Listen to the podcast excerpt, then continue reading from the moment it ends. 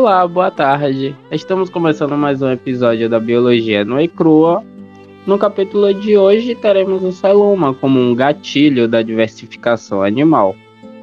É, vamos abordar a classificação e a formação desse celoma com os estudantes de biologia da professora Leila, de Zoologia de Vertebrados 1. É, vamos começar primeiro falando com Joab. Joab, o que é um celoma? Olá, Joab. Olá, Rafa, e aí, boa tarde, boa tarde a todo mundo que tá ouvindo a gente. Então, o termo celoma, do latim cele, significa cavidade. A embriologia fala bastante sobre blastocele e entende que é uma cavidade no interior da blástula. O celoma é todo envolvido por um tecido mesodérmico e preenchido por um líquido denominado de fluido celômico.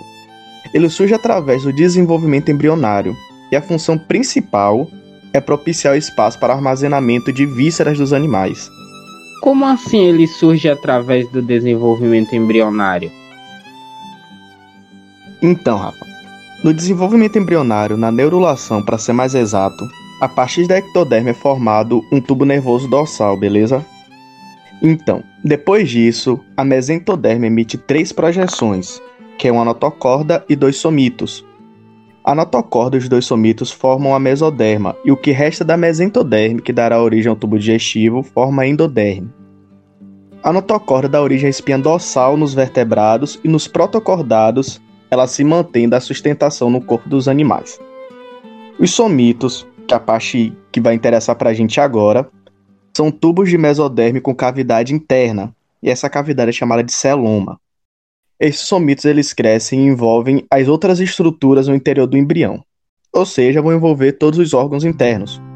Então, o celoma nada mais é do que a cavidade revertida em toda a sua extensão pelo mesoderma.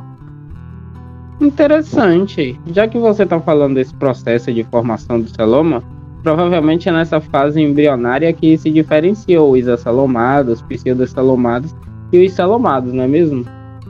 Sim, é exatamente isso, Rafa. Durante o desenvolvimento do embrião, quando ele chega na gástrula, ele apresenta uma cavidade vazia, é vazia que se chama blastocele, e pode ser completamente preenchida por células da mesoderme, no caso de acelomados, como os plateumintos, que são animais maciços.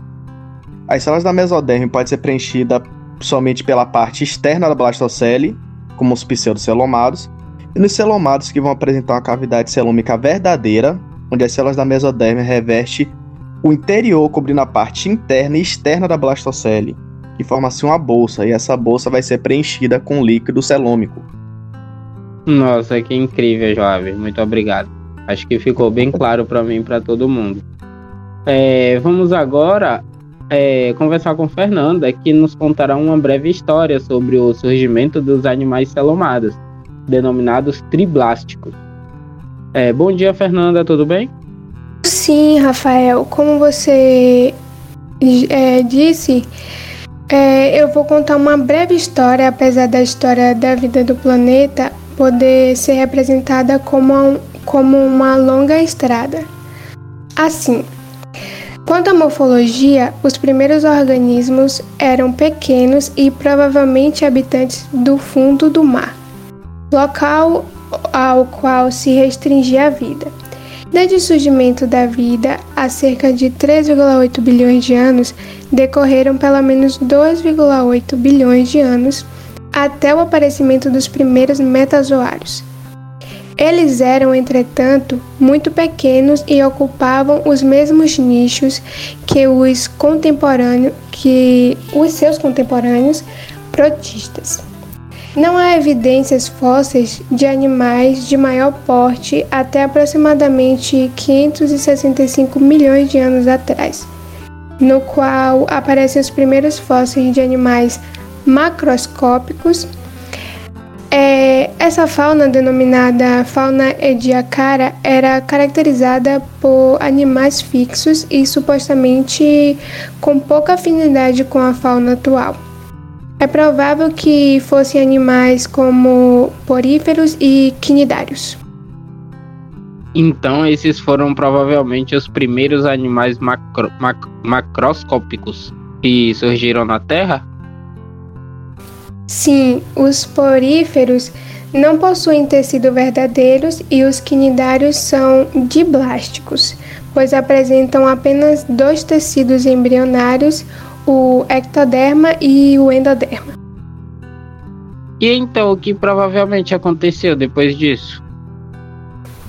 Aconteceu provavelmente um dos mais importantes feitos da história da evolução.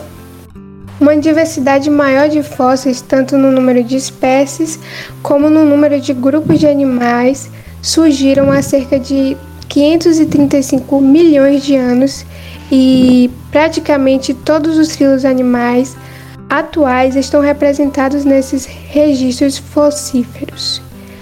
E por que esse curto período geológico denominado período cambriano é um marco na história evolutiva dos animais?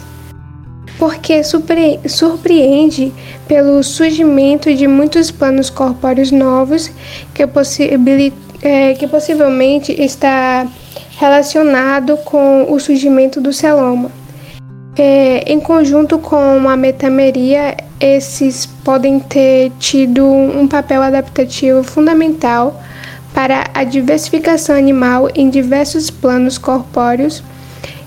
Inclusive, esse evento foi denominado por muitos autores como explosão cambriana ou Big Bang é, numa analogia com o termo utilizado com a explosão que teria originado o universo.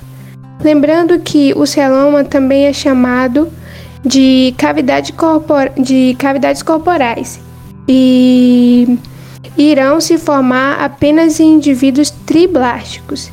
Isso quer dizer que ele, possu é, que ele deve possuir os três folhetos embrionários o ectoderma, o mesoderma e o endoderma.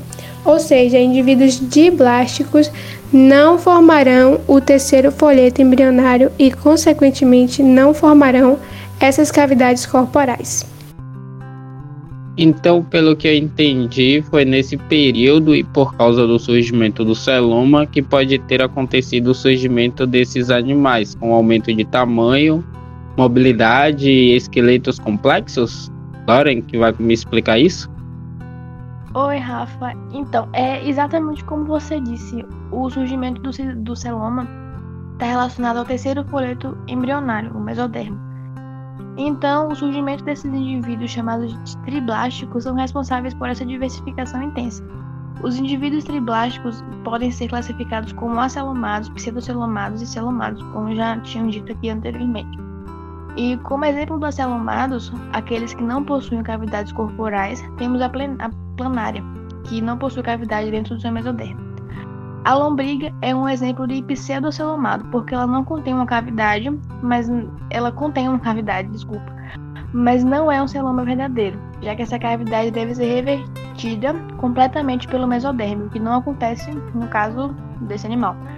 Já a minhoca é um exemplo de animal celomado, que tem todos os tecidos e o celoma é revestido pela mesoderme. Isso é importante porque dentro dessa cavidade é que vão se formar os, se formar os órgãos, além da possibilidade de formação do esqueleto hidrostático, por exemplo.